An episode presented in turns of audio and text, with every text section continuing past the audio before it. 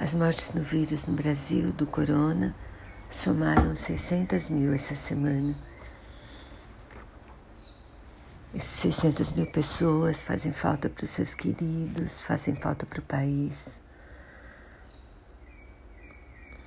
São uma perda que não tem tamanho. Por outro lado, hoje eu tenho boas notícias para dar em relação ao, ao Brasil, graças à vacinação.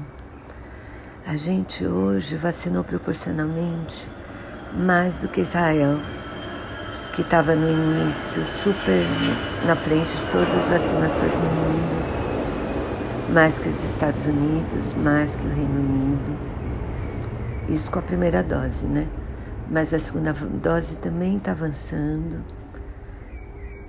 A gente está vacinando hoje adolescentes de mais de 12 anos a gente está dando a terceira dose para os idosos, para os profissionais de saúde, para os imunodeprimidos. Já tem planos de dar a terceira dose para todos os brasileiros que podem tomar vacina, né? Crianças ainda não podem. E há vários dias que a média móvel de mortos é de menos 500. Então eu tenho esperança de que finalmente essa pandemia vai passar.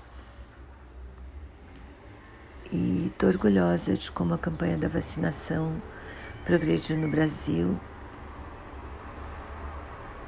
Acho que graças à pressão dos brasileiros, do Congresso e a eficiência desse ministro. Eu não, eu não botava muita fé nele, mas o fato é que ele acelerou a vacinação depois que entrou de uma maneira muito importante. Hoje em dia a gente vacina quase duas vezes mais que os Estados Unidos está vacinando, que tem uma proporção menor de pessoas completamente vacinadas.